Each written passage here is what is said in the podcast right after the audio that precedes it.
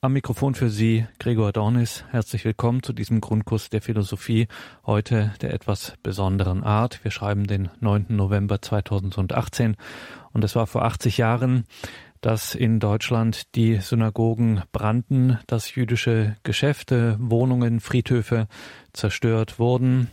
Etwa 400 Menschen wurden ermordet bzw. in den Suizid getrieben. Mit diesem Datum beginnt aus der systematischen Diskriminierung der Juden in Deutschland die systematische Verfolgung zu werden, die in den Holocaust mündet. Deswegen heute im Grundkurs Philosophie mit Dr. Peter Egger ein besonderer Blick auf philosophische und geistige Voraussetzungen, die zur Ideologie des Nationalsozialismus führten. Wir hören wie immer im Grundkurs Philosophie Dr. Peter Egger aus Brixen in Südtirol.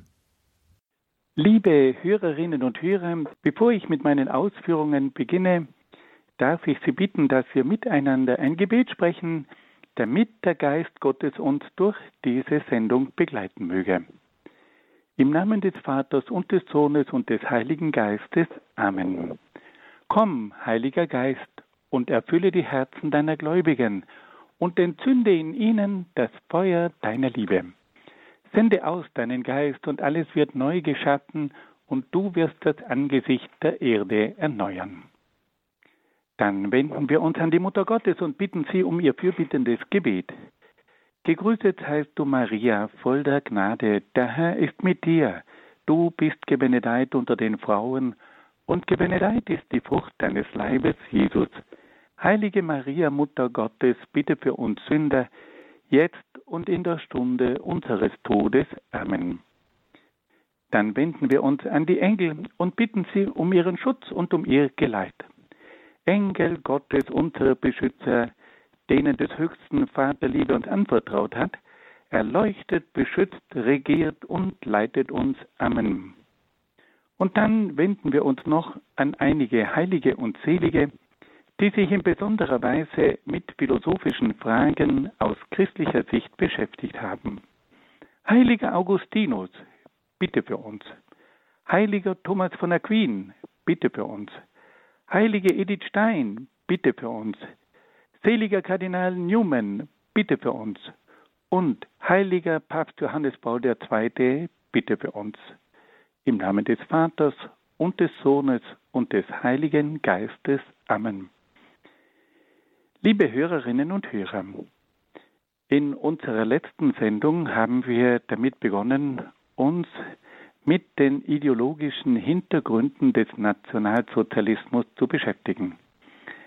Wir hatten uns bereits in früheren Sendungen mit verschiedenen Strömungen beschäftigt, die in einem gewissen Sinn eine Hinweisung auf den Nationalsozialismus beinhalteten.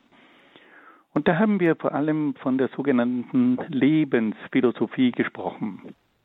Im 19. Jahrhundert entstand eine Philosophie, die im Leben den Baustein des Weltalls erblickte. Alles wurde vom Leben her bestimmt. Und in jeder Pflanze, in jedem Tier und in jedem Menschen kam diese Urvitalität zum Ausdruck. Und daraus entwickelte sich dann die sogenannte Lebensphilosophie, die der Überzeugung war, dass die entscheidende Kraft, die das Menschsein, die Gesellschaft und die Geschichte bestimmt, das Leben ist. Diese Philosophie des Vitalismus, wie man die auch nennt, hatte auch eine gewisse Vorgeschichte. Man war sich in der zweiten Hälfte des 19. Jahrhunderts bewusst geworden, dass die europäische Gesellschaft eine gewisse Müdigkeit aufwies, ja manche sprachen von einer Dekadenz, von einem Niedergang. Und da sah man nun den Grund für diese Müdigkeit und für diesen Niedergang in einer fehlenden Vitalität. Und so wollte man nun versuchen, mit Hilfe der Aktivierung dieser vitalistischen Kräfte die Gesellschaft wieder zu einer neuen Blüte zu bringen. Wir haben gehört, dass auch Friedrich Nietzsche ein Vertreter dieser Lebensphilosophie war. aber auch der bekannte Autor Oswald Spengler, der im Jahr 1918 das Buch Der Untergang des Abendlandes herausgegeben hatte, tendierte in diese Richtung. Und schließlich hörten wir, dass auch Ludwig Klages, ein sehr bekannter Philosoph, Gedanken in diese Richtung entwickelt hatte, indem er die Seele und das Leben als die eigentlichen Kräfte hinstellte und darauf hinwies, dass der Geist, die Rationalität und der Intellektualismus diese Kräfte des Lebens zurückdrängt.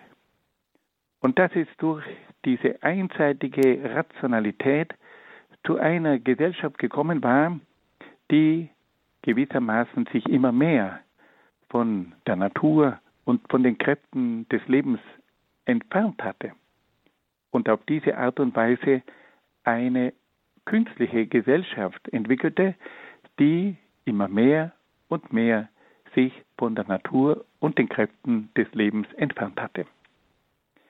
Diese Philosophie des Lebens, die schließlich auch dazu geführt hat, dass der vitale Mensch als das Ideal des neuen Menschen hingestellt wurde, diese Philosophie hat auch einen entscheidenden Beitrag zur Entstehung des Nationalsozialismus geleistet.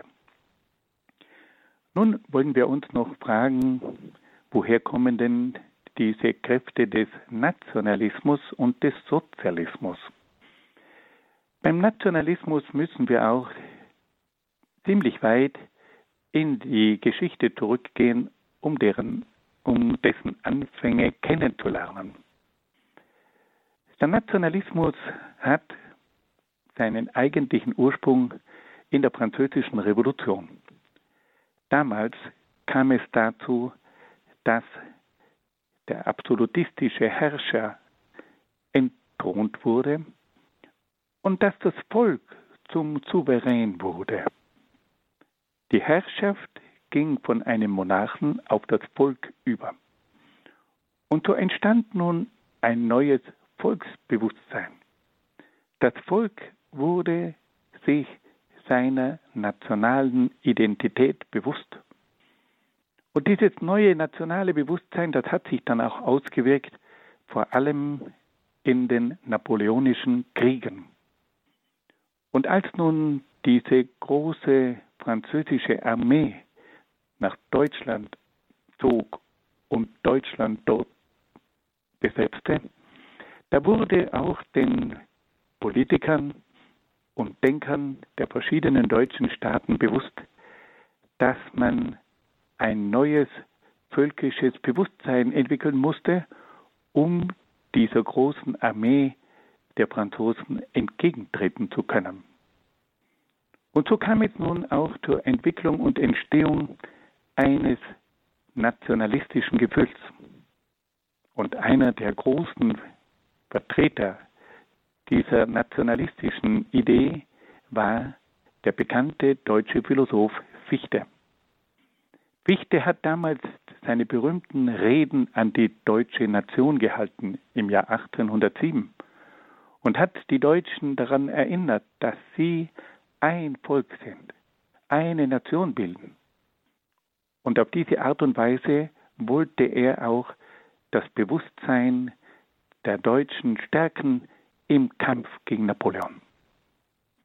Und so kam es nun zur Geburt des Nationalismus, was am Anfang der Verteidigung des eigenen Volkes und des eigenen Landes dienen sollte, entwickelte sich sehr bald zu einem Bewusstsein der eigenen Nationalität, die schließlich die Grenzen überschritt und schließlich dazu führte, dass man vom Primat der deutschen Nation überzeugt war. Die deutsche Nation hatte einen Vorrang vor den übrigen Nationen. Und auf diese Art und Weise musste es schließlich dann auch zu Konflikten mit anderen Nationen kommen. Dieses Nationalbewusstsein hat dann im Laufe der Zeit verschiedene andere Völker erfasst. Aber es wurde vor allem in Deutschland zu einer Kraft, die schließlich die Geschichte auch in unzähliger Weise bestimmen sollte. Wir können also sagen, dass der Nationalismus schon in einer früheren Zeit begonnen hat, aber vor allem durch die Auseinandersetzung mit dem napoleonischen Frankreich dann zu einer zunehmend dominierenden Kraft geworden ist. Dann stellt sich uns auch die Frage nach dem Sozialismus. Der Sozialismus hat im Rahmen des Nationalsozialismus eine andere Grundlage als etwa der marxistische Sozialismus. Der marxistische Sozialismus war international orientiert. Und wir alle kennen den berühmten Satz von Karl Marx, Arbeiter aller Länder vereinigt euch. Dieser Sozialismus des Marxismus war also auf der Arbeiterklasse aufgebaut, aber er war international orientiert. Im Gegensatz dazu entwickelte der Nationalsozialismus einen nationalen Sozialismus. Der Sozialismus bezog sich auch auf die Arbeiterklasse, aber er bezog sich vor allem auf das deutsche Volk. Die sozialistische Einstellung war also gebunden an die Volkszugehörigkeit. Und auf diese Art und Weise kam es zu einem Nationalsozialismus. Das muss uns bewusst sein. Es stellt sich nämlich immer wieder die Frage, wie es denn möglich war, dass der Nationalsozialismus sich in einer so vehementen Form gegen den kommunistischen Sozialismus gewendet hat. Die Erklärung ist einfach. Der nationalsozialistische Sozialismus war an das eigene Volk gebunden, an die Arbeiterschaft des deutschen Volkes. Der marxistische Sozialismus hingegen war auf die internationale Arbeiterschaft gebunden, an die internationale Arbeiterschaft gebunden. Hier gab es also einen ganz wesentlichen Unterschied. Der Nationalsozialismus baute einen nationalen Sozialismus auf. Der marxistische Sozialismus hingegen baute einen internationalen Sozialismus auf. So können wir also sagen, dass hier große Kräfte im Spiel waren. Die Lebensphilosophie, der Nationalismus, der Sozialismus. Aber damit haben wir die ideologischen Hintergründe des Nationalsozialismus noch nicht zur Gänze ausgeleuchtet. Es kommt dann noch ein ganz entscheidendes Moment hinzu, nämlich der Antisemitismus. Der Antisemitismus hat in der deutschen Kultur eine lange Geschichte und reicht zurück bis in das Hochmittelalter. Bereits in der Zeit der Kreuzzüge kam es zu Judenverfolgungen. Aber auch dann in der Zeit der Reformation gibt es immer wieder Stimmen gegen das Judentum. Und auch bei Martin Luther finden sich Äußerungen gegenüber den Juden, die sehr nachdenklich stimmen. Und so geht es herauf bis in das 20. Jahrhundert. Der Antisemitismus war dann vor allem auch in Wien sehr stark vertreten. Und wir wissen, dass der junge Hitler mehrere Jahre in Wien verbracht hat und dort auch mit dem Antisemitismus konfrontiert wurde. Und wahrscheinlich wurde Hitler in seiner Wiener Zeit sehr stark vom Antisemitismus geprägt und hat dann auch diese Gedanken in seine Ideologie und in seine Politik hineingetragen. Dann wollen wir noch auf einen weiteren wichtigen Punkt hinweisen. Im Nationalsozialismus finden wir auch die Ideologie des Militarismus. Wenn man die Schriften des Nationalsozialismus durchstudiert, kommt man immer wieder auf eine Verherrlichung des Militarismus zu sprechen. Man kann immer wieder feststellen, dass hier die Gestalten, die das deutsche Militär und das deutsche Heer geprägt haben, in einer unglaublichen Weise glorifiziert werden. Wir alle wissen, dass es ein Heer braucht und dass es eine Landesverteidigung braucht. Aber es ist ein großer Unterschied, ob man die Funktion eines Heeres zu schätzen weiß oder ob man aus einem Heer einen Kult macht. Wir brauchen ein Heer zur Verteidigung des Landes. Wir brauchen auch ein Heer zur Verteidigung des Kontinents. Aber wir dürfen nicht aus einem Heer und aus einem Krieg einen Kult betreiben. Das ist der grundlegende Unterschied. Und wir müssen uns dessen auch bewusst sein, dass viele Anhänger des Nationalsozialismus aus dem Ersten Weltkrieg hervorgegangen sind. Und dass man in dieser Zeit des Ersten Weltkriegs gewisse militärische Einstellungen mitgenommen hat, die man dann auch in die nationalsozialistische Bewegung hineingetragen hat. Also wir haben auch diese Vorstellung des Militarismus, jenes Kultes und jener Verherrlichung des Heeres und des Krieges als ein wesentliches Element des Nationalsozialismus zu betrachten.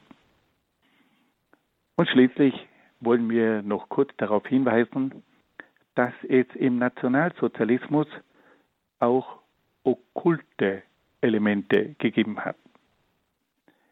Wir wissen aufgrund von neueren Forschungen, dass es im Rahmen des Nationalsozialismus auch okkulte Praktiken gegeben hat. Es ist jetzt hier nicht der richtige Moment, um den Okkultismus des Nationalsozialismus näher zu beleuchten. Das ist nicht die Aufgabe einer Sendung, die sich mit ideologisch-philosophischen Hintergründen beschäftigt, aber wir wollen trotzdem darauf hinweisen, dass auch der Okkultismus eine wesentliche Rolle im Nationalsozialismus gespielt hat. Und da möchte ich gerne auf ein Buch hinweisen, das einen tiefen Einblick in den Okkultismus des Nationalsozialismus gewährt. Der bekannte Autor Michael Hesemann, der vielen von Ihnen bekannt sein dürfte, hat ein Buch herausgegeben mit dem Titel Hitlers Religion. Wenn Sie Näheres wissen wollten über diese okkulte Dimension des Nationalsozialismus, dann würde ich Ihnen sehr empfehlen, dieses Buch einmal zu lesen. Der Autor heißt also Michael Hesemann und der Titel des Buches lautet Hitlers Religion. Wir wollen das noch einmal ganz kurz zusammenfassen. Wenn wir die verschiedenen ideologischen Einflüsse des Nationalsozialismus in aller Kürze präzisieren wollen, dann können wir auf sechs verschiedene ideologische Strömungen hinweisen. Da haben wir zunächst einmal die Lebensphilosophie, dann haben wir den Nationalismus, dann folgt der Sozialismus, dann kommen wir zum Antisemitismus, dann weisen wir auch auf den Militarismus hin. Und schließlich müssen wir auch noch den Okkultismus nennen. Es gibt also sechs grundlegende Strömungen, die für den Nationalsozialismus von großer Bedeutung sind. Erstens die Lebensphilosophie, zweitens der Nationalismus, drittens der Sozialismus, viertens der Antisemitismus, fünftens der Militarismus und sechstens der Okkultismus. Nun hören wir ein wenig Musik.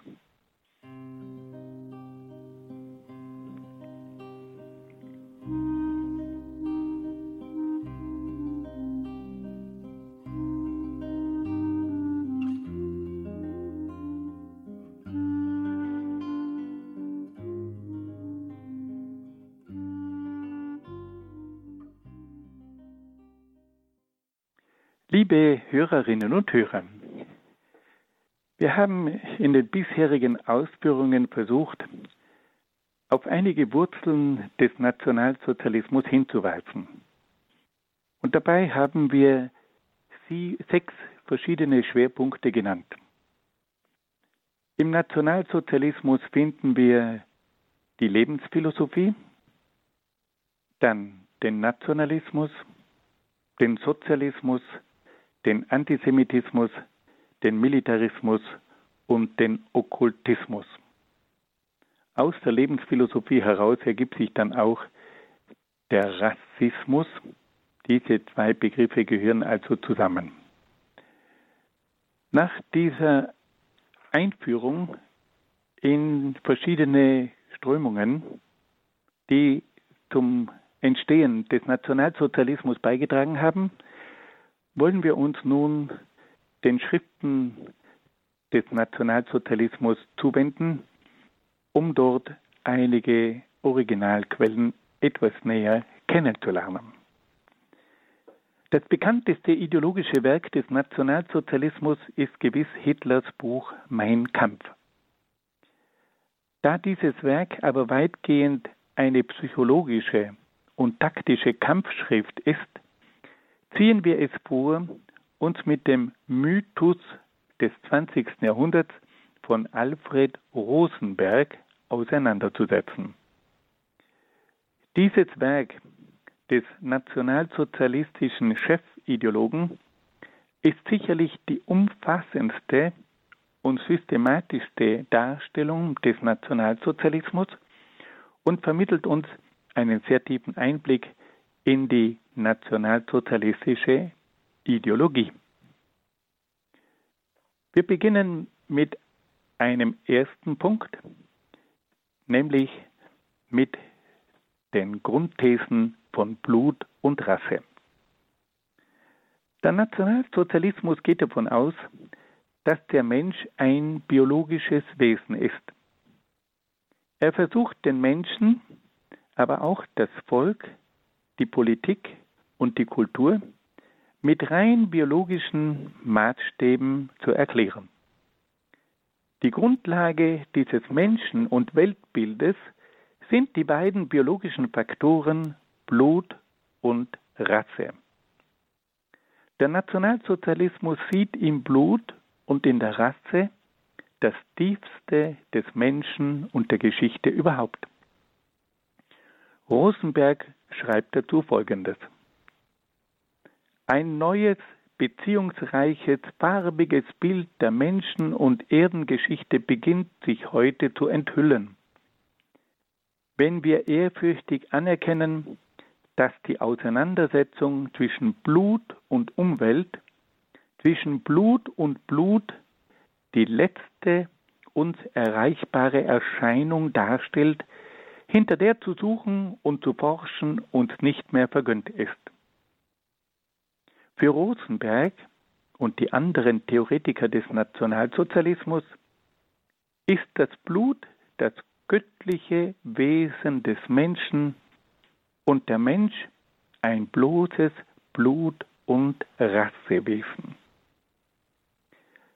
Die Rasse aber ist Prinzip der Seele ebenso wie der Kultur, weil Vernunft, Wille, Lebensstil und so weiter von ihr bestimmt werden und alle kulturellen Leistungen Ausfluss und Ausdruck der rassischen Substanz sind. Kultur ist die Bewusstseinsgestaltung des vegetativ Vitalen einer Rasse. Rosenberg weist also darauf hin, dass das Fundament der gesamten Wirklichkeit das Blut ist. Das Blut ist, wie er sagt, die letzte uns erreichbare Erscheinung, hinter der zu suchen und zu forschen uns nicht mehr vergönnt ist. Blut und Rasse sind also das Tiefste des Menschen und der Geschichte überhaupt. Nun geht Rosenberg einen Schritt weiter und kommt auf die nordisch-arische Rasse zu sprechen. Für die Ideologen des Nationalsozialismus steht aber auch fest, dass nicht alle Rassen von gleicher Bedeutung und gleichem Wert sind. Es gibt höhere und niedere Rassen. Die höchste aller Rassen aber ist die nordisch-arische Rasse.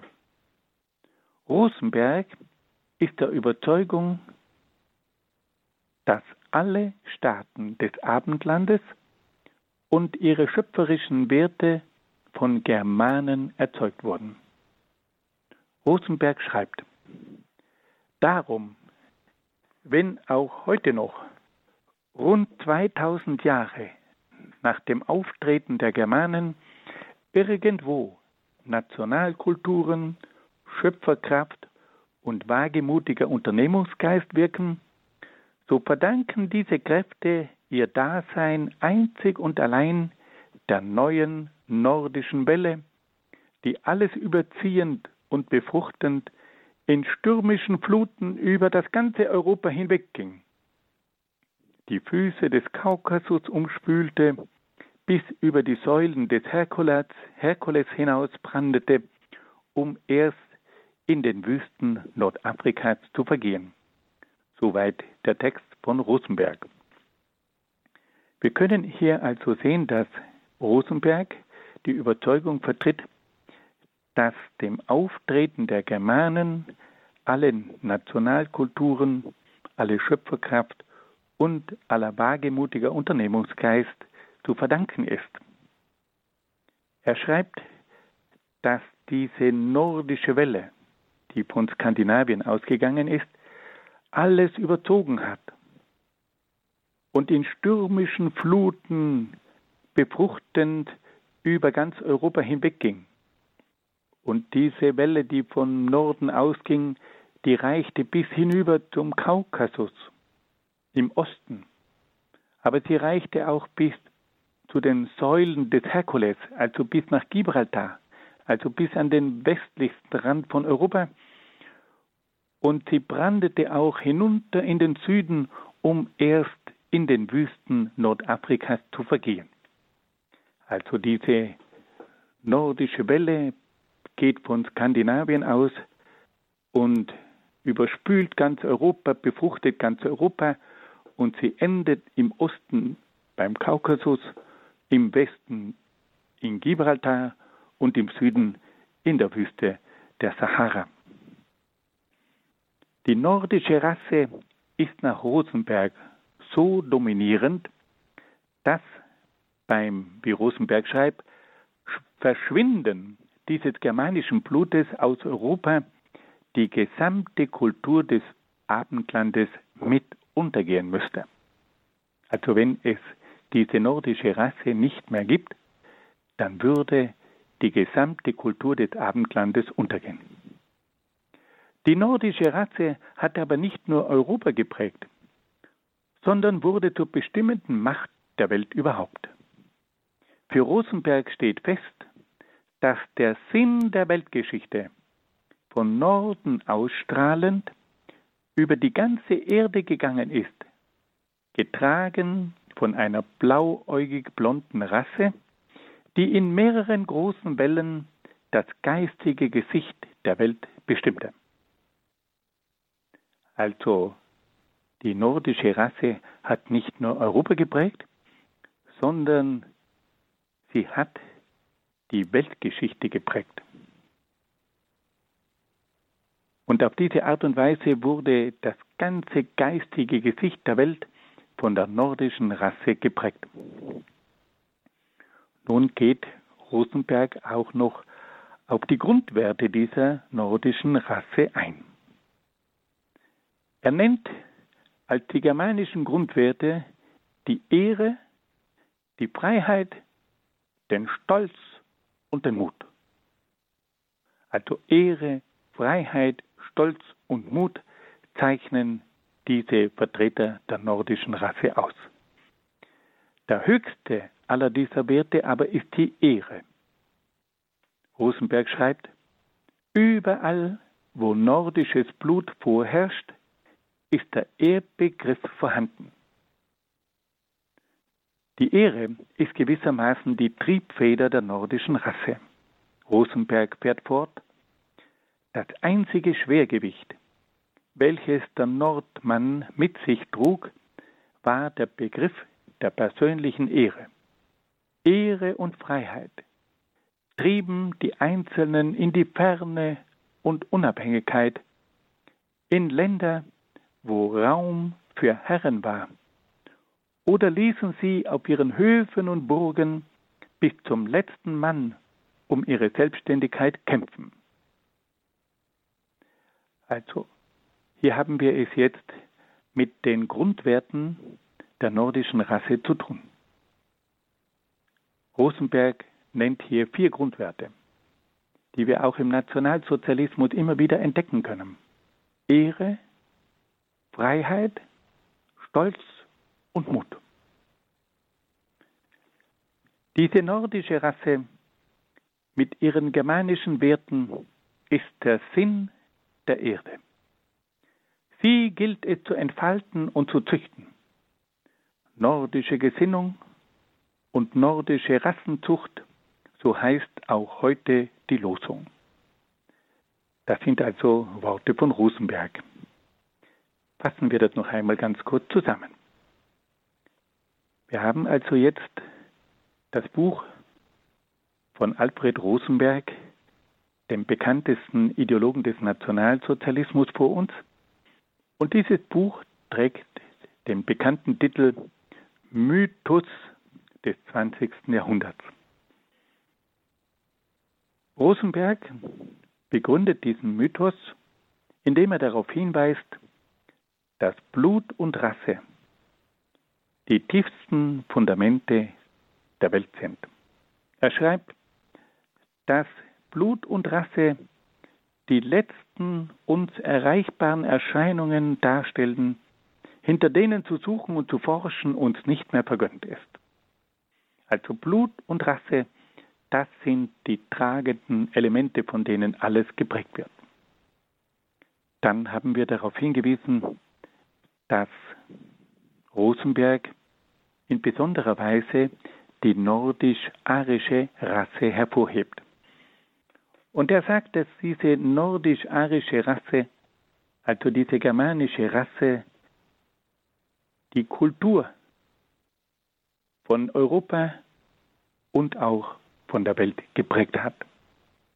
Er schreibt, wenn auch heute noch rund 2000 Jahre nach dem Auftreten der Germanen irgendwo Nationalkulturen, Schöpferkraft und wagemutiger Unternehmungsgeist wirken, so verdanken wir diese Kräfte einzig und allein der neuen nordischen Welle, die alles überziehend und befruchtend in stürmischen Fluten über das ganze Europa hinwegging. Dann nennt uns Alfred Rosenberg auch noch die germanischen Grundwerte. Er spricht von der Ehre, von der Freiheit, vom Stolz und vom Mut. Und er nennt die Ehre als den höchsten aller dieser Werte.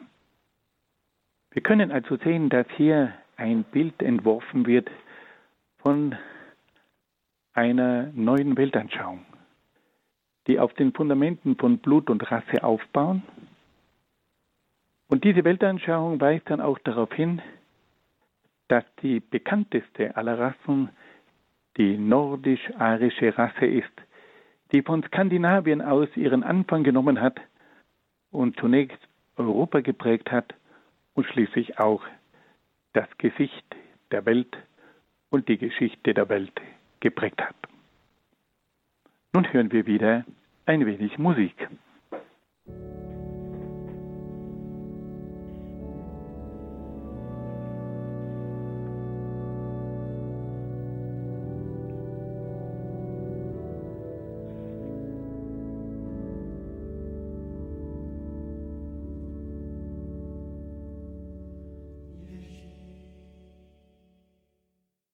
Liebe Hörerinnen und Hörer, wir wollten nun fortsetzen mit unseren Ausführungen aus dem Buch von Alfred Rosenberg, Der Mythos des 20. Jahrhunderts. Wir haben gehört, wie Rosenberg die nordische, nordisch-arische Rasse als die führende Rasse beschrieben hat. Die nordisch-arische Rasse war die Rasse, die ganz Europa geprägt hat und auch das Gesicht der Welt und die Geschichte der Welt geprägt hat. Nun geht Rosenberg dazu über und beschreibt auch noch andere Rassen. Neben der nordischen Rasse gibt es, wie Rosenberg ausführt, weniger bedeutende Rasse. Da gibt es zunächst die verschiedenen Rassen, die innerhalb des deutschen Raumes anzutreffen sind. Da gibt es die sogenannte westische Rasse, die dinarische Rasse, die ostische Rasse, die ostbaltische Rasse und die fälische Rasse. Rosenberg lässt deutlich anklingen, dass alle diese Rassen der nordischen Rasse unterlegen sind.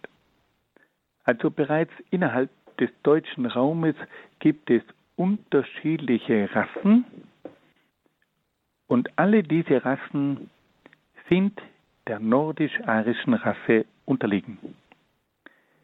Sie werden aber dank ihrer Verbindung mit der nordischen Rasse veredelt und aufgewertet. Rosenberg schreibt, wir nehmen nach neuesten Forschungen fünf Rassen an, die merklich verschiedene Typen aufweisen. Nun steht aber außer Frage, dass echte Kulturfrucht tragend für Europa in erster Linie die nordische Rasse gewesen ist. Aus ihrem Blut sind die großen Helden, Künstler, Staatengründer erwachsen. Sie bauten die festen Burgen und die heiligen Kathedralen nordisches Blut dichtete und schuf jene Tonwerke, die wir als unsere größten Offenbarungen verehren. Nordisches Blut gestaltete vor allem anderen auch deutsches Leben. Dann schreibt Rosenberg, dieses Hervorheben der nordischen Rasse bedeutet kein Säen des Rassenhasses in Deutschland, sondern im Gegenteil das bewusste Anerkennen eines blutvollen Bindemittels innerhalb unseres Volkstums.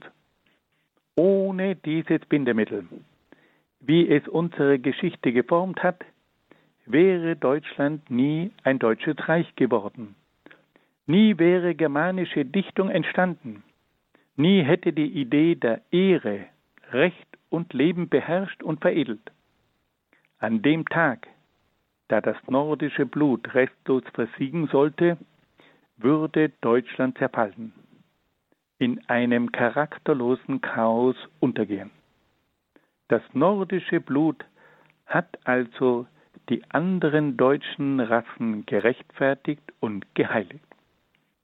Wir sehen also, wie hier Rosenberg innerhalb des deutschen Sprachraums zu bestimmten Differenzierungen kommt, er spricht von mehreren Rassen, die alle der nordischen Rasse untergeordnet sind.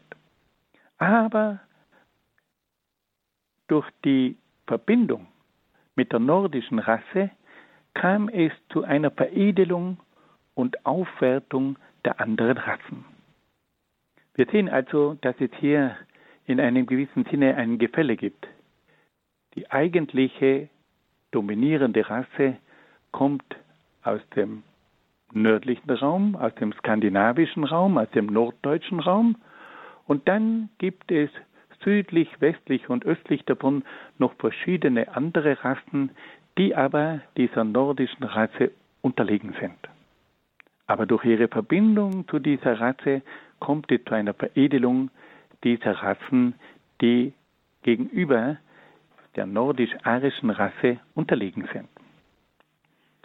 Nach diesen Ausführungen über die verschiedenen Rassen im, innerhalb des germanischen Raumes und des deutschen Raumes setzt sich dann Rosenberg mit den anderen Rassen auseinander. Sein besonderes Augenmerk gilt dabei dem Judentum, indem er den größten Feind der nordischen Rasse erblickt. Das Judentum betrachtet Rosenberg nicht als eine religiöse oder geschichtliche Größe, sondern er versucht es rein biologisch zu verstehen. Das Judentum ist nach Rosenberg überhaupt keine eigene Rasse, sondern nur, wie er sie nennt, eine Schmarotzerrasse. Das Judentum hat selbst nicht die Kraft, etwas Eigenständiges hervorzubringen und kann deshalb nur auf Kosten der anderen eigenständigen Rassen leben. Weil der Jude selbst keinen inneren Eigenwuchs, keine organische Seelengestalt und deshalb auch keine Rassengestalt besitzt, muss er zwangsläufig zum Parasiten werden. Dieser Begriff soll hierbei zunächst gar nicht als sittliche Wertung, sondern als Kennzeichnung einer lebensgesetzlichen biologischen Tatsache aufgepasst werden. Genauso wie wir im Pflanzen- und Tierleben von parasitären Erscheinungen sprechen können. Liebe Hörerinnen und Hörer, hier müssen wir unglaublich nachdenklich werden. Hier wird also das Judentum und das jüdische Volk als ein parasitäres Phänomen beschrieben.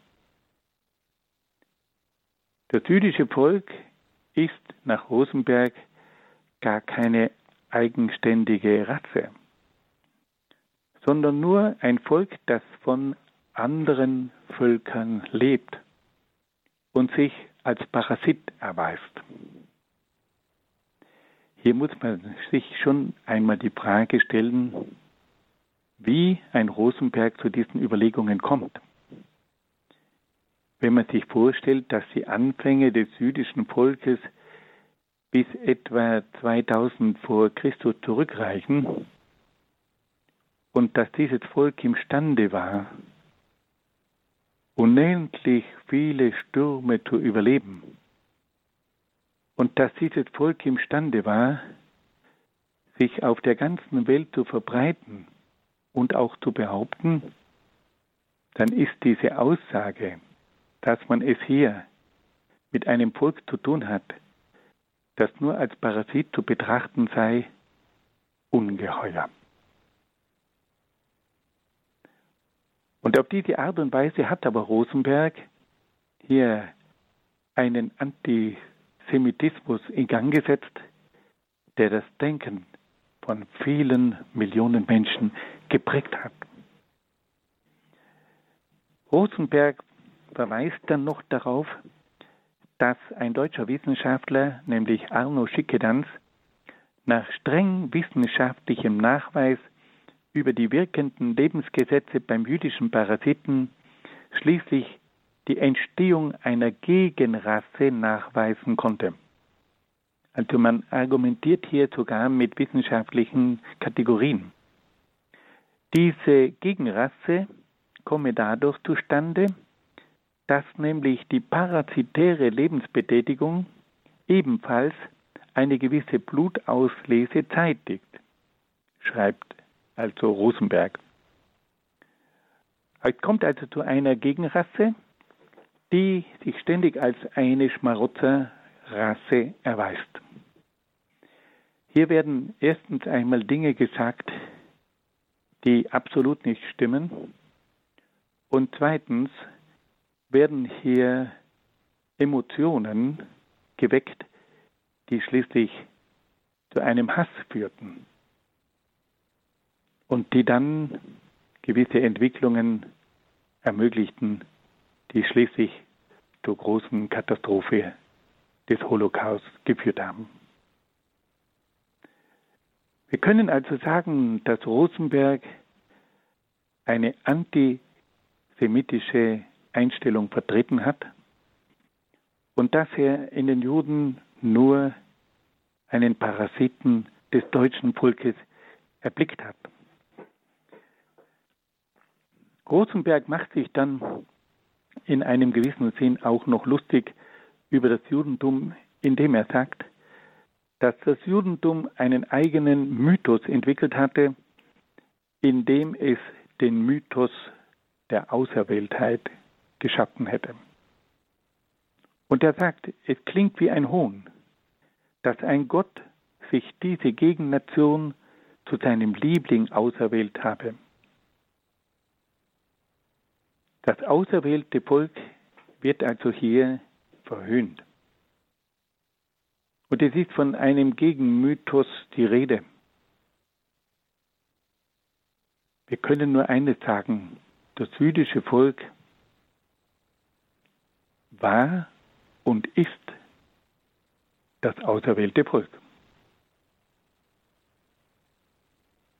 Und damit berühren wir einen Punkt, dass wir sagen müssen, es ist unglaublich für uns Christen, dass es möglich war, dass innerhalb Deutschlands diese Form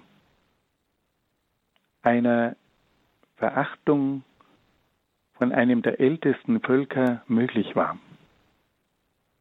Das jüdische Volk hat auch in entscheidender Weise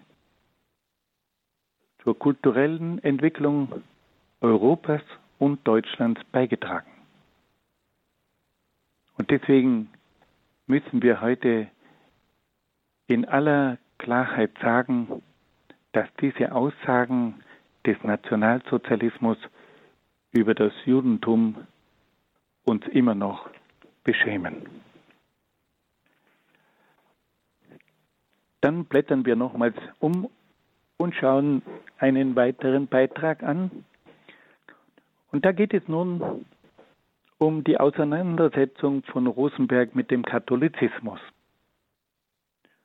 Rosenberg geht daran, auch das päpstliche Rom als ein antirassistisches Zentrum zu brandmarken. Rosenberg hat in vielen Attacken auf den rasselosen und damit tödlichen Geist der katholischen Kirche hingewiesen. Rosenberg schreibt, die Macht der römischen Kirche ruht auf dem Glauben der Katholiken an die Stellvertretung Gottes durch den Papst. Diesen Mythos durchzusetzen und zu erhalten, dienten und dienen sämtliche Handlungen und Lehrsätze des Vatikans und seiner Diener. Der Mythos der Stellvertreterschaft Gottes konnte keine Rasse oder Nation als einen Höchstwert Wert anerkennen, sondern nur die Größe der Liebe und Demut der Anhängerschaft dem Gott stellvertretenden Papst gegenüber. Für diese Unterwerfung wurde die ewige Seligkeit versprochen. Rosenberg kritisiert also auch beim Katholizismus die Rasselosigkeit und sagt, dass der Katholizismus nicht die Rasse und das Völkische zur Grundlage seiner Institution verwendet. Der Katholizismus baut auf dem Mythos auf, dass dieser Papst der Stellvertreter Gottes sei. Und um nun alle Nationen und Rassen zu erreichen, kann dieser Vatikan keinen Rassismus und keinen Nationalismus vertreten. Er will ja alle Rassen und alle Nationen dazu bringen, dass sie dem Papst als dem Stellvertreter Gottes dienen. Und deswegen muss der Vatikan von vornherein eine rasselose und übernationale Institution sein.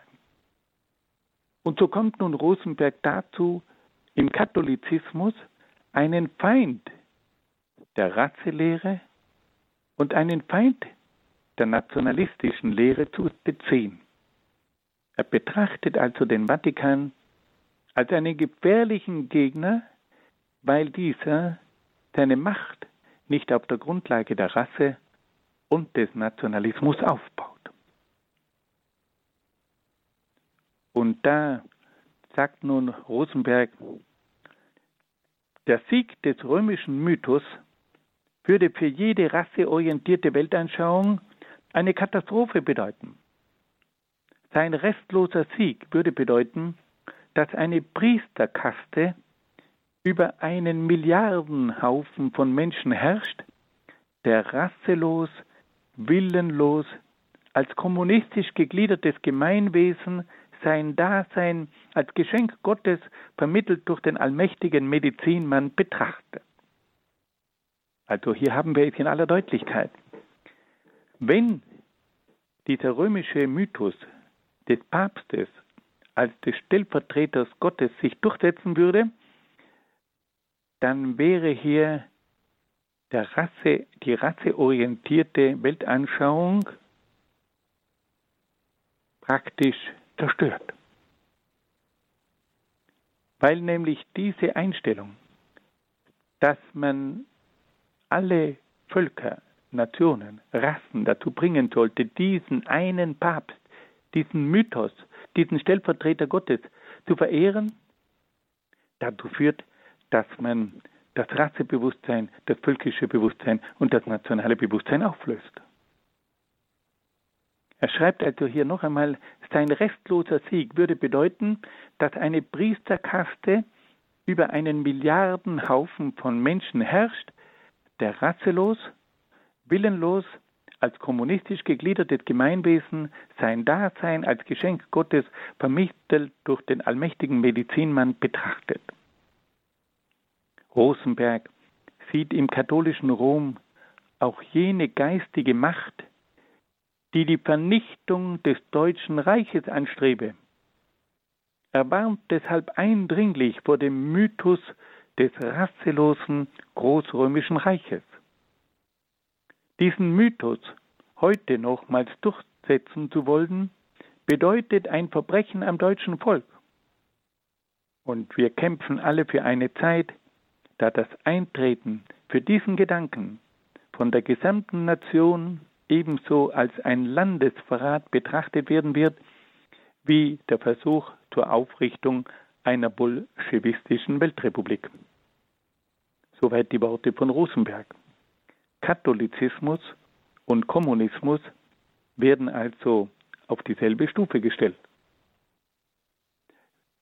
Liebe Hörerinnen und Hörer, wir beginnen hier immer mehr zu begreifen, warum der Nationalsozialismus sich in dieser feindlichen Weise gegenüber dem Katholizismus geäußert hat. Der Katholizismus war nicht an die Rasse und nicht an die Nationen gebunden und stellte damit zwei Grundwerte des Nationalsozialismus in Frage.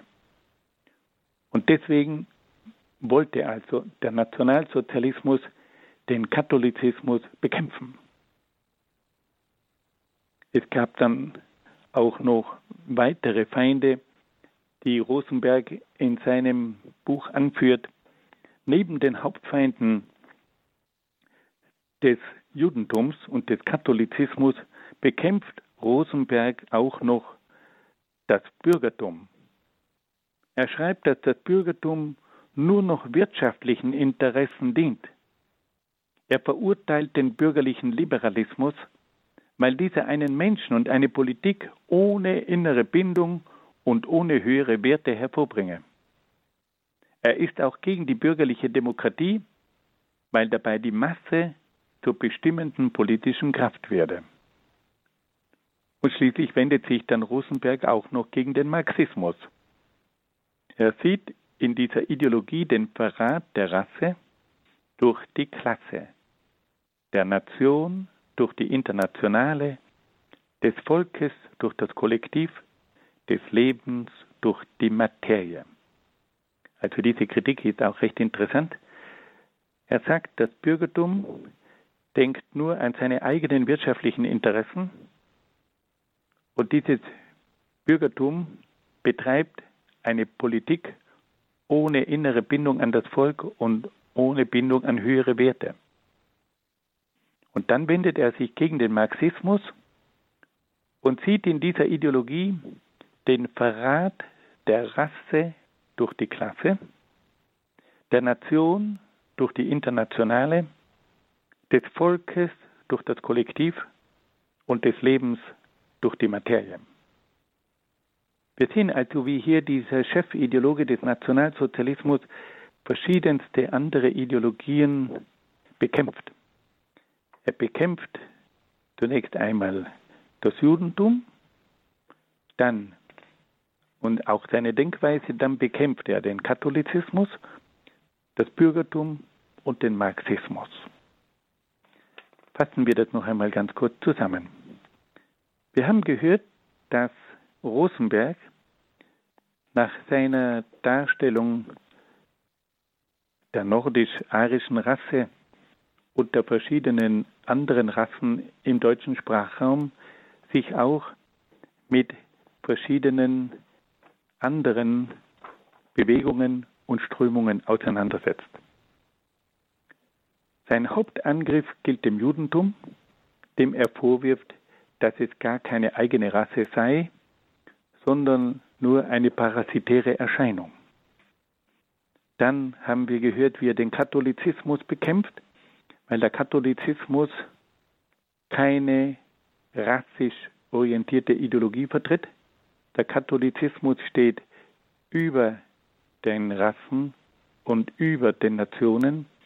Und auf diese Art und Weise wird er aus der Sicht des Nationalsozialismus zu einer Gefahr für die eigene Weltanschauung. Und schließlich bekämpft dann Rosenberg auch noch das Bürgertum, dem er seine Fixierung auf die wirtschaftlichen Interessen vorwirft und auch seine mangelnde Bindung an das Volk. Und zum Schluss bekämpft er dann auch noch den Marxismus. Im Marxismus, da sieht er den Verrat der Rasse durch, durch die Klasse, den Verrat der Nation durch die Internationale, den Verrat des Volkes durch das Kollektiv und den Verrat des Lebens durch die Materie.